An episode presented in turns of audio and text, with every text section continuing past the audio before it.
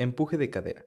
Si lo que buscamos es ejercitar los glúteos y las piernas, este ejercicio es ideal, ya que concentra todo el esfuerzo solo en esa zona. Comenzamos colocando nuestros pies en un lugar alto. Ahora, manteniendo la cabeza mirando hacia arriba y la curva natural de nuestra columna, no es necesario exagerar esta curva o descansarla completamente sobre el suelo. Nos levantamos procurando solo apoyarnos con la fuerza de las piernas, recordando que si apenas comenzamos a ejercitarnos no es necesario tantas repeticiones, ya que no serviría de mucho.